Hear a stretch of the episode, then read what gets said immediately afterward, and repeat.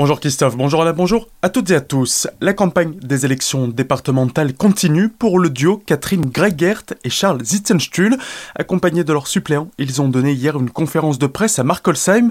Une problématique intéresse particulièrement Catherine Gregert, celle du parcours de vie des personnes âgées.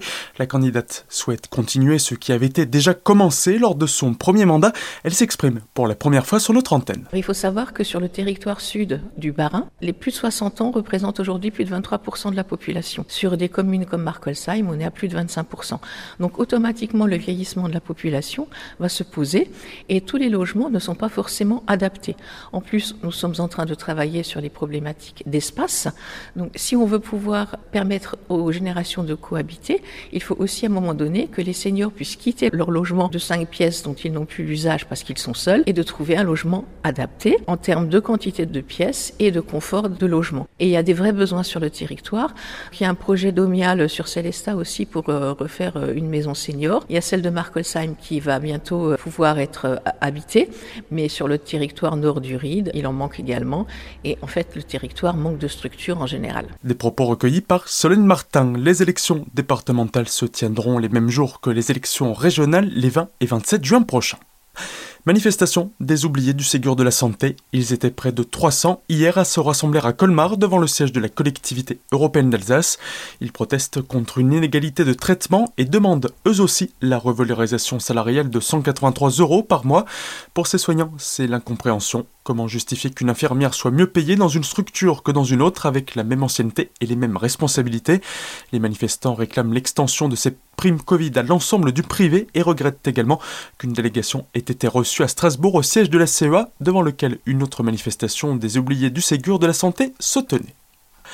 Le retour des petits déjeuners à l'école. Lors du dernier conseil municipal de Sainte-Marie-aux-Mines qui s'est tenu mercredi soir, les élus ont notamment voté pour le retour de la collation matinale pour les bambins de la commune.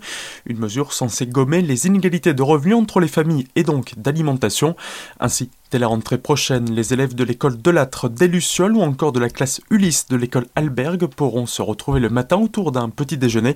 Pour cette opération, le ministère s'engage à hauteur de 1,40€ pour l'achat des ressources nécessaires à la préparation de ces repas. Par souci d'équité, la commune a également décidé de prendre intégralement en charge les petits déjeuners des maternelles de l'école privée Sainte-Geneviève qui n'étaient pas concernées par ce dispositif. Pour l'approvisionnement de ces 140 portions quotidiennes, la municipalité souhaiterait mettre en place des partenariats avec des producteurs locaux.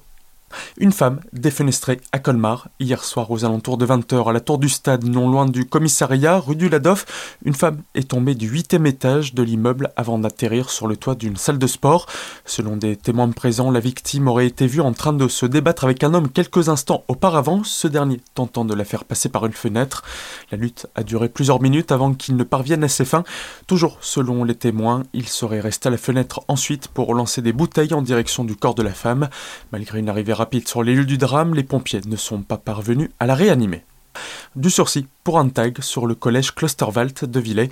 Une mère de famille dont la fille était scolarisée dans l'établissement était jugée hier au tribunal correctionnel de Colmar pour avoir tagué un mur du Klosterwald. Au feutre noir, son inscription accusait l'assistance sociale de l'établissement de pédophilie. Bien que la prévenue ait reconnu les faits devant les gendarmes puis les juges, son avocat a tenté de mettre en avant le contexte difficile qu'elle vivait à ce moment-là en octobre 2020. Une rupture compliquée et un signalement de l'assistante sociale que la mère de famille estime injustifiée. Elle était condamnée à 400 euros d'amende avec sursis. Tout de suite, le retour de la matinale avec Christophe et Anna. Très belle journée à toutes et à tous à l'écoute d'Azur FM.